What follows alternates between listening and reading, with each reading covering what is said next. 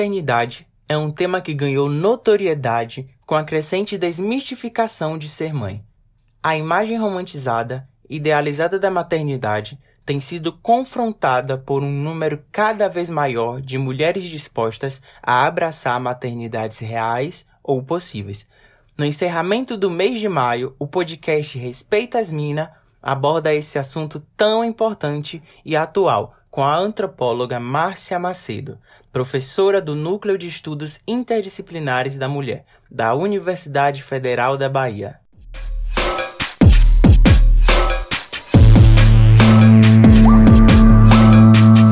A maternidade no mundo contemporâneo tem passado por transformações profundas, desde o número de filhos até os novos arranjos familiares, transformações que manifestam diferentes modos de exercer a maternidade. Como você vê a maternidade nos dias de hoje? É, eu gosto sempre de pensar que quando a gente fala em maternidade, a gente está lidando com um fenômeno que é produto de uma história e, simultaneamente, um fenômeno que vai né, se uh, reestruturando, mas sempre em diálogo com uma construção que é histórica. Então, é, quando a gente fala em maternidade, a gente está discutindo papéis de gênero, né? papéis que são socialmente pensados. A maternidade, ainda que uma construção social, mas ela ainda tem um, uma relação muito forte com a questão biológica. Né?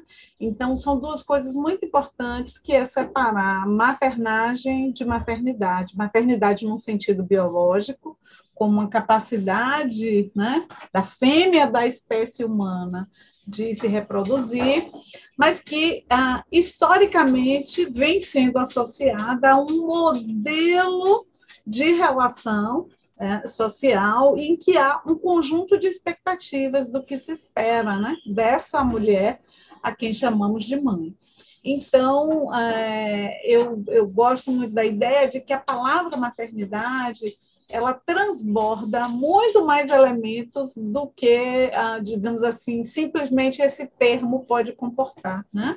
É, há uma, digamos assim, um conjunto de idealizações, de projeções, de cobranças, de expectativas em torno desse lugar social e que faz com que, ainda que uma experiência concreta e objetiva, que a maioria daquelas mulheres né, que resolvem ou que por uma circunstância de vida é, se, se encontra na situação de gestar uma criança, e, e esse é um dado que a maioria das mães não são mães por uma decisão prévia, né?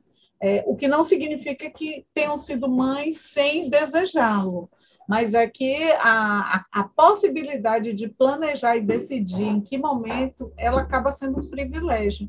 Muitas mulheres, inclusive na adolescência, meninas ainda, né, se tornam mãe, mas também muitas mulheres se tornam mãe por uma pressão social em torno de um conjunto de expectativas do que deve ser a vida de uma mulher o casamento e a maternidade ainda estão muito associadas, que são dois eventos que não teriam que necessariamente estar conectados, já que a reprodução independe do casamento, né? E é só para você ter uma ideia como isso ainda é forte, que a mãe solo ainda é chamada de mãe solteira, como se o Estado civil fosse o elemento determinante hum. para a forma como ela vai viver a maternidade. Tanto que há todo uma, um debate hoje em torno da desconexão entre essa experiência, a maternidade e a conjugalidade, já que a maternidade solo é uma possibilidade na vida das mulheres e, para muitas, uma imposição. E é uma série de fatores que eu é, vou tentar, à medida que a gente vai conversando, explicitar e separar, porque a, a ideia de maternidade, ela, de alguma forma, por estar ligada ao biológico, é como se ela homogeneizasse a experiência das mulheres no momento de ser mãe, e esse ser, a quem chamamos de mulheres, também é um ser atravessado por uma série de, uh, de dimensões da existência que vai implicar o pertencimento a um grupo étnico-racial, a uma classe social, a uma idade de geração, uma localização geográfica, uma orientação sexual, né? Então, fica parecendo que todas as mulheres, ao se tornarem mães, vão partilhar de um mesmo tipo de experiência, e é distinto. A mulher ter filhos por livre escolha aos 30 anos, com uma condição de vida relativamente. Esse, inclusive, é um dos motivos de muitas mulheres estarem retardando a maternidade, que é poder investir nas carreiras. E, mas, simultaneamente, olha que eu falei mulheres, e eu digo isso é um engano, porque são aquelas mulheres que, em função de suas condições e privilégios de classe, muitas vezes de raça, às vezes até em, em, morar em grandes centros, ter acesso a tecnologias reprodutivas. São mulheres que podem escolher quando querem ser mães. E para muitas mulheres, a maternidade é uma experiência compulsória. E com isso, eu não quero dizer que não é desejada no momento em que ela acontece, mas é que ela não é planejada.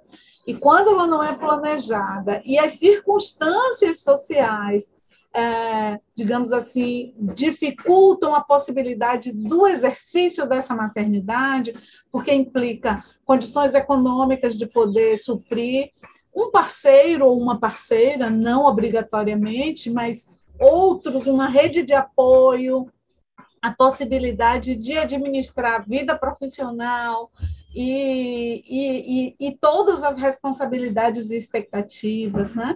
Então, objetivamente, as mulheres pobres, as mais jovens, as mulheres negras que enfrentam uma série de ah, situações de discriminação e de exclusão no mercado de trabalho, quer dizer, se a gente pensar isso, que a gente chamaria de interseccionalmente, a gente vai ver que há diferentes experiências de maternagem, né?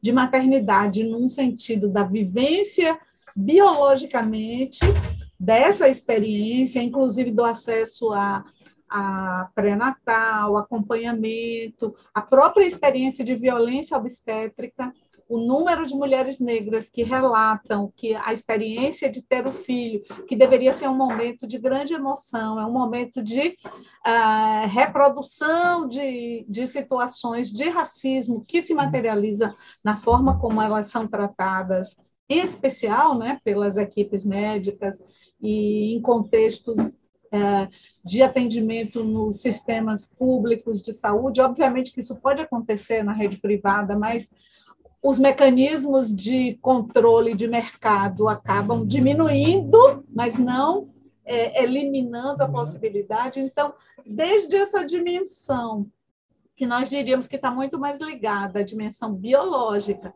da experiência do tornar-se mãe, a posteriormente a vivência da maternidade, que a gente vai chamar de maternagem, tudo isso vai ser atravessado por, por essa articulação do que a gente está chamando de dimensão de gênero, raça e classe, e geração, e, regi e, e região do globo que se viva, do país a questão da religiosidade, né? Então, é, eu tenho muita preocupação assim quando a gente vem com as fórmulas, porque as fórmulas do que é ser mãe, do que é maternidade, do que é maternagem, ela acaba trabalhando num modelo de mulher universal que não existe, mas que em função das relações de poder é sempre pintada como da mulher branca, de classe média, em situação de conjugalidade, com parceiro relativamente igualitário. Então, a, o, o, período das mães, né, das comemorações em torno do Dia das Mães, está sempre trabalhando com este modelo de mãe.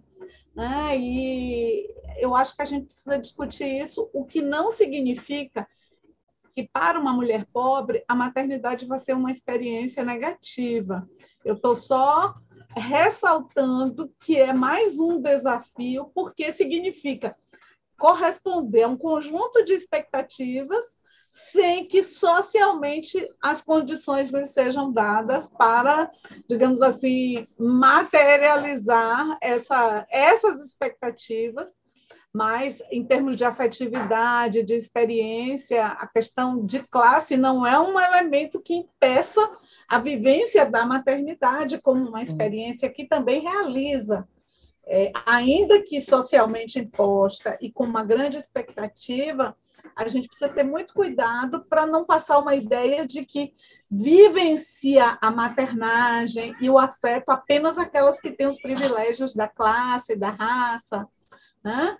mas certamente para quem pôde planejar, escolher, ter os meios, a, o ônus de todas as expectativas, de todos os desdobramentos, né? É, eu acho que a pandemia trouxe isso, né? A pandemia trouxe, em especial para as mulheres e para as mães solo, como é difícil ser aquela que sustenta, cuida, é, administra todo o cotidiano da casa e assim a gente via situações de mulheres exaustas, né, que cuidava dos filhos o dia todo, as que podiam fazer trabalho remoto e as que não podiam, vivendo situações dramáticas, com quem deixar os seus filhos quando elas, no momento que as creches, as escolas, eu acho que a história de Mirtes e a morte do menino Miguel, assim, é é uma chaga que exposta de como a desigualdade na nossa sociedade, né? Porque a gente está falando de uma mulher, uma mãe negra, trabalhadora doméstica, que a quem não foi dado o direito de maternar, né? É. E, é, eu acho que isso é, é muito forte e a gente precisa ver porque ela estava lá para cuidar né, da, dos filhos de uma outra e não pôde cuidar do seu próprio filho. Né? Na verdade, este cuidado lhe foi negado, inclusive no momento em que uma adulta branca, maior de idade, deveria ter se responsabilizado por aquela criança, então, eu acho que a maternidade, como uma experiência socialmente construída, ela é atravessada por todas essas, ah, vamos dizer assim, esses privilégios e essas ah, e esses constrangimentos e as discriminações que vão tornar a vida das mulheres, né, mais sempre lembrando que isso não significa que ser mãe não seja uma fonte de felicidade e de realização pessoal. Estudiosas do feminismo negro vão apontar uma, e vão fazer uma crítica muito forte ao feminismo hegemônico, porque durante muito tempo colocou a maternidade como um dos fatores que impediam as mulheres de realização de outros projetos, né, pela ênfase no cuidado com as crianças e inclusive nos anos 60, aquela ideia de que as mulheres não deveriam trabalhar, porque isso atrapalharia o desenvolvimento infantil. As mulheres pobres, em especial as mulheres negras, nunca puderam viver esse dilema, porque nunca puderam abrir mão. E, ao trabalharem nas piores ocupações, a maternidade era um dos poucos momentos onde elas podiam viver uma afetividade, uma realização que não viria da relação com o mercado de trabalho, como se idealizava naquele momento as feministas, né, que achavam que o, o mercado de trabalho seria uma fonte de realização, né, numa sociedade racista a, a, a, experiência das mulheres negras com o mercado de trabalho vai ser exatamente aquelas ocupações mais aviltantes, que pagam mal, que têm longas jornadas, que têm deslocamento e que muitas vezes impedem a própria experiência da maternagem, né? quem toma conta do filho dos filhos e filhas das trabalhadoras domésticas quando elas estão longe de casa e quando não tem uma rede de apoio de outras mulheres ou de políticas públicas como creches, escolas, porque a maternidade ela vai ser vivida a partir de um, vamos dizer assim, de um contexto sociopolítico, cultural, sociohistórico. Então, Sim. as minhas possibilidades de escolha vão dialogar o tempo todo com as oportunidades que eu tenho em função da minha posicionalidade de gênero, classe, raça, geração. É fato que há uma idealização da maternidade. Quais os riscos disso? As consequências dessa idealização? Existe, sim, uma, é, uma idealização em torno do que é a maternidade, certo? Há um, um conjunto de expectativas né, em função daquela ideia de que é, o fato das mulheres poderem gestar e dar a vida, esse é um elemento que a, digamos assim, a, a, a sociedade, né, a, historicamente, vai construindo recompensas, né? Então, se a continuidade da sociedade, né, enquanto um, um, um, conjunto populacional, se ela depende da adesão das mulheres para que as crianças venham, é preciso conquistar as mulheres para que isso seja um elemento recompensador. Então, assim, há uma e, e na sociedade judaico-cristã, a figura, né, em especial com o cristianismo, a figura da mãe, ela vai estar muito representada pelo mito né, da, da, da Maria, da mãe ah, que, que dá a vida para os seus filhos e, e que, ao mesmo tempo, tem nessa maternidade uma fonte de, de grande satisfação e realização. Eu acho que a socialização das mulheres é, pode parecer até um lugar comum, mas se a gente pensar, desde pequenos, nós somos, eu digo nós, como parte desse coletivo, mulheres, né? Eu sou uma mulher cisgênero, que nasci com um corpo biologicamente pensado, é, lido como de fêmea, educado para ser feminina e educado para ser heterossexual. Então, a maioria de nós vai receber das nossas famílias todo um treinamento, desde as cores das roupas, os brinquedos, as miniaturas. Você entra numa loja de, de brinquedos e você ainda vai ver que a seção de menina tem muita coisa cor-de-rosa, lilás, Sim. Tem muitas panelas, bonecas aqueles bonecos que, ah, que são, acho que é reborn, não sei bem o nome, Sim. que são réplicas de bebês. Eles Sim. são assustadores, assim, no sentido do que é pegar uma menina de cinco anos e colocar um bebê no colo dessa menina, onde ela vai emular, né? Ela vai é, representar todo aquele cuidado que ela viu da mãe, né? Obviamente que pode ter famílias que isso seja dividido e tudo mais, mas a gente sabe que por essa lógica da reprodução, se não é a mãe, é uma outra mulher, que pode ser alguém da família, e se é alguém remunerado, seria uma trabalhadora doméstica, que 97% do, dos casos são mulheres, lembrando que em determinadas regiões 80, como o caso do Nordeste, 80% serão de mulheres negras. Então, essas crianças, elas vão reproduzir o que elas veem no seu entorno. Então, às vezes, a mãe diz: Não, mas eu digo para os meus filhos isso, isso, isso, eu digo para as minhas filhas, mas na prática, ainda é a mãe que passa a maior parte do tempo fazendo as coisas. Às vezes, quando há divisão, no caso das famílias heterossexuais, há tarefas que os homens fazem, mas os homens não fazem todas as tarefas, né? Sim. É só a gente ver em relação a, ao tempo de trabalho fora do trabalho remunerado, é uma coisa mais ou menos assim, talvez o dado não esteja exato, mas a, a dinâmica é de o dobro. Então, se os homens trabalham 10 horas por semana, as mulheres trabalham 22 ponto alguma coisa a hora por semana. Então, isso a partir da experiência significa que as meninas vão reproduzir com as suas bonecas e os seus brinquedos a própria dinâmica que ela vê no seu entorno. De forma alguma eu estou é, negando que há uma afetividade entre mãe e filho, uma das mais belas que existem né, entre mães e filhos, mas ela não é um produto apenas da natureza, não, não se trata de instinto. Em determinados momentos da história da humanidade, as crianças não eram criadas necessariamente pelas mães biológicas, entende? seja em sociedades cujas pessoas que tinham poder aquisitivo podiam abrir mão de cuidar dos seus filhos, porque alguém o faria melhor que elas, como uhum. as nobres na, na França, em determinada época, seja em sociedades que a educação era coletiva.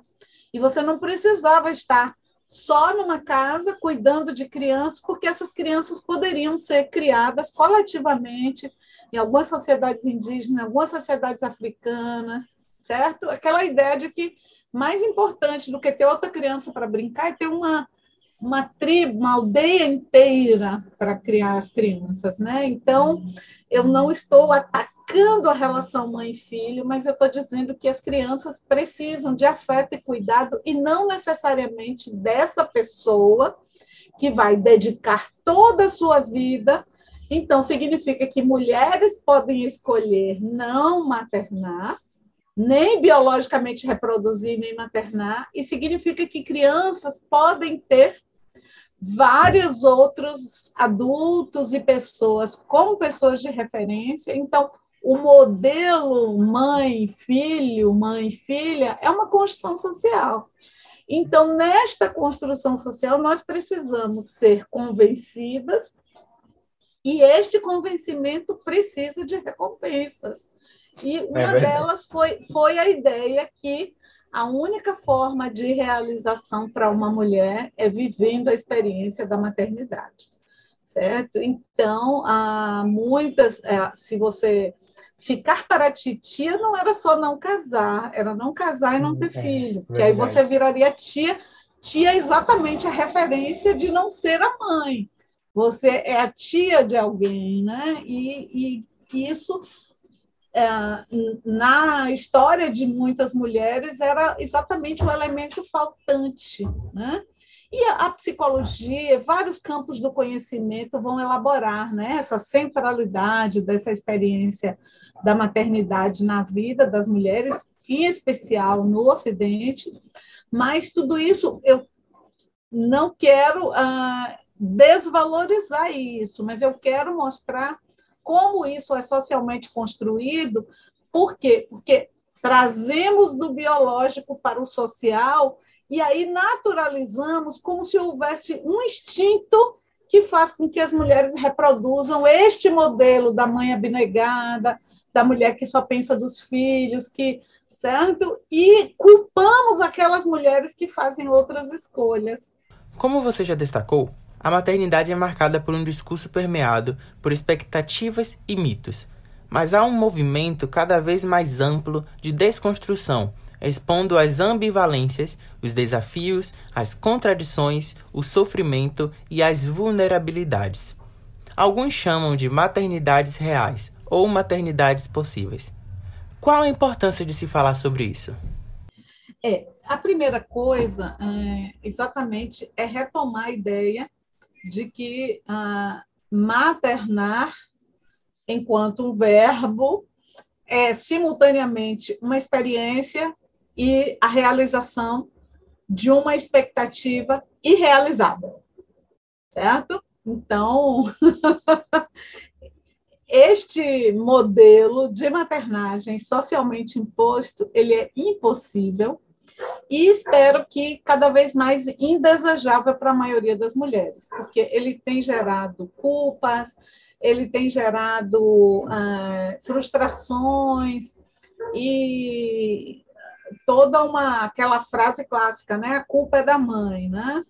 Ou acontece alguma coisa, é, veja o que o seu filho fez. Então, assim, a gente está lidando o tempo todo com essa é, num momento em que, ah, para as mulheres, as expectativas de trabalho e, e, a própria necessidade de sobrevivência tem jogado as mulheres nessa multiplicidade de papéis, de trabalhadora, de estudante, de filha também. Muitas dessas mulheres, simultaneamente, né, depender da idade, pode estar numa fase em que precise também é, se não cuidar, mas acompanhar familiares que tenham necessidades em função não que o envelhecimento seja necessariamente adoecimento, mas há momentos da vida e do envelhecimento que requer, a pandemia também ensinou isso para a gente, né?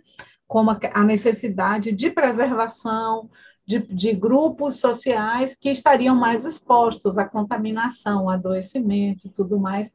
Então, essa pluralidade de papéis, de demandas, é, a maternidade é uma dessas demandas e mais e mais as mulheres estão sendo cobradas a repensarem essa, vamos dizer assim, essa possibilidade de materializar esse modelo irrealizável. Então, a questão da culpa, né? De deixar os filhos, quanto tempo pode ficar com os filhos, o, o que fazer, ah, e todo um conjunto de expectativas, e uma delas era a ideia de que os filhos precisam de coabitação com pai e mãe, e preferencialmente conjuntamente. Ninguém fala do adolescente grávido, isso não é objeto de problematização. Então, até hoje, reproduzimos um modelo de responsabilidade onde as expectativas em torno da, da paternidade, elas estão muito mais, às vezes, em torno da, vamos dizer assim, da atualização do papel de provedor, né, do que necessariamente de cuidador. Né? A gente não fala em paternagem, e se o fala, fala sempre com modelos muito limitados, porque é um fenômeno relativamente novo, se a gente pensar que essas cobranças vêm dos anos 70, mas principalmente dos anos 90 para cá, que vai se falar da questão da partilha, a própria ideia de guarda compartilhada, é uma coisa recente, né? porque a expectativa era que, se são as mulheres que se sacrificam e que cuidam, quem sabe melhor cuidar, no momento da separação, os filhos vão ficar com a mãe e uhum. cabe ao pai a, a digamos assim, a manutenção é, financeira, mas tudo isso mudou, havendo uma responsabilização maior das mães com o sustento, sem que houvesse uma ressignificação das responsabilidades paternas.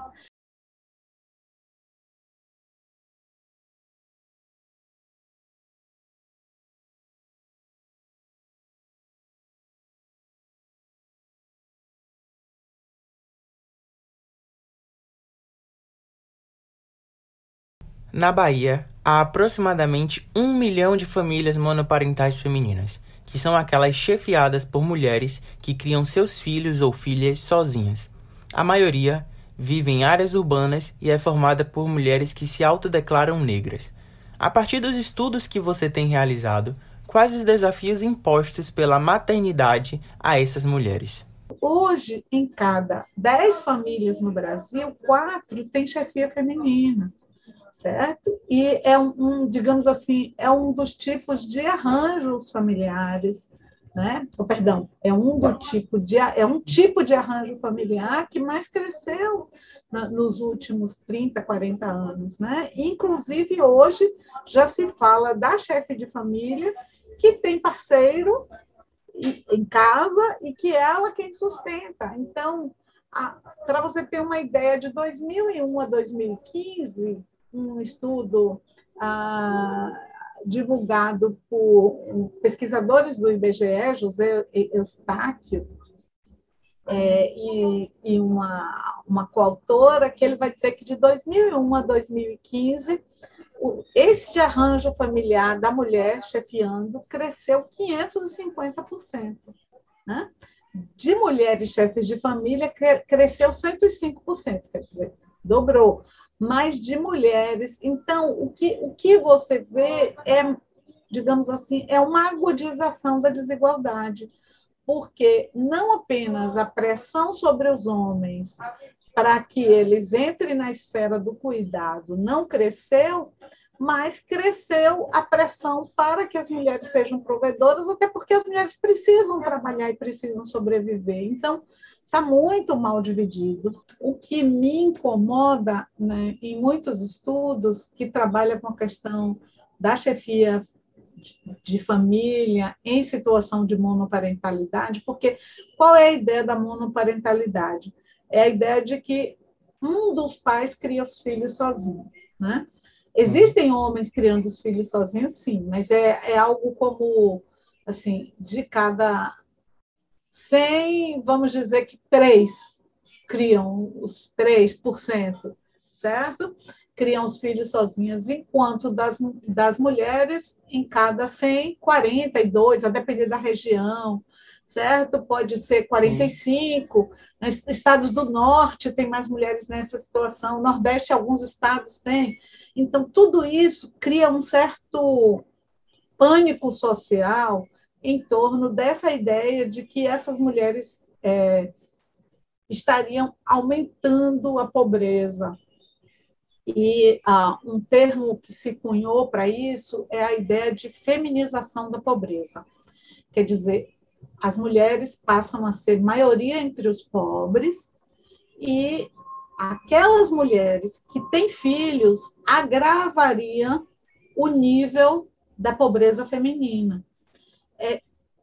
Qual é a sutileza? Isso é importante porque denuncia que temos mulheres exercendo a situação de maternidade numa situação muito desfavorável em relação às outras. Mas quando eu falo feminização da pobreza, eu meio que responsabilizo as mulheres por estarem tendo filho e, ao terem filho nessas circunstâncias, elas se tornam ainda mais pobres. Então, na minha tese de doutorado, eu vou criticar essa ideia e eu vou dizer: não é a feminização da pobreza. Não é porque os pobres está, não é porque está crescendo o número de mulheres entre os pobres que essas mulheres são incapazes e incompetentes de criarem os seus filhos, mas é porque há uma pauperização das mulheres. Não é porque essas pessoas não consigam garantir a sobrevivência, é que essas pessoas vão viver a sua experiência, inclusive de maternidade, a partir dessas estruturas de desigualdade que vão tornar a sua experiência ainda mais dramática. E ainda assim vão vivê-lo em meio à afetividade, a, a realizações, se você pergunta a cada uma dessas mulheres se elas se arrependem de ser mãe, a maioria vai dizer que não. A vivência da possibilidade do afeto, ela não tem relação direta com o econômico, certo? E, por outro lado, a possibilidade de realização dessa responsabilidade material pelo cuidado não não podemos culpabilizar as mulheres por isso. O que você diria para uma mãe hoje que se vê cheia de culpa, cansada, com medo inclusive do julgamento alheio e se sente sozinha no exercício da maternidade? Primeiro, reconhecer a, a impossibilidade de materializar esse modelo imposto, certo? Por quê? Porque ele é imposto a partir de uma lógica de privilégio certo? Boa parte dos livros que a gente lê, das histórias que a gente vê, das coisas que a gente assiste, é, pega uma novela da Rede Globo, você vai ver que a maior parte dela está construída a partir de grupos dominantes, casas que você nunca vai entrar numa dela, mulheres e homens em um padrão de estética absolutamente impossível de ser atingido.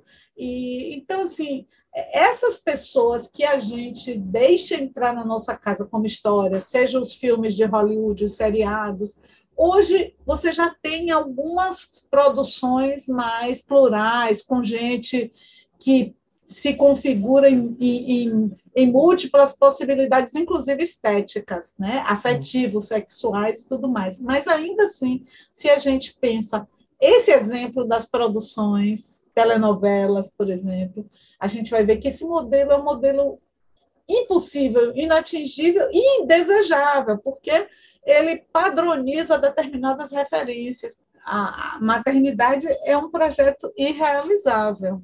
Da forma como ela é imposta às mulheres, ela está sempre cobrando e a ideia né, de que não pode ter frustração. A questão é que, digamos assim, essa centralidade da infância e de um modelo idealizado de infância na vida da, de quem é pai ou mãe vai pesar muito também nessa ideia de que é preciso oferecer a, uma satisfação plena o tempo todo para os filhos, né? A coisa do lazer em excesso, das coisas em excesso, das compras, da... isso tudo gera uma pressão muito grande sobre este modelo de, de maternidade, a maternidade das mulheres sós, das mães sós, né? que é aquela ideia de que precisa estar sempre dando, dando, dando, e essas mulheres acabam esquecendo de si. É então, desaparece o tempo do lazer, desaparece o tempo do sono. Algumas, inclusive, acabam é, muitas vezes é, neutralizando, se neutralizando enquanto mulheres no sentido desse ser, né, que deseja, Sim. que vive.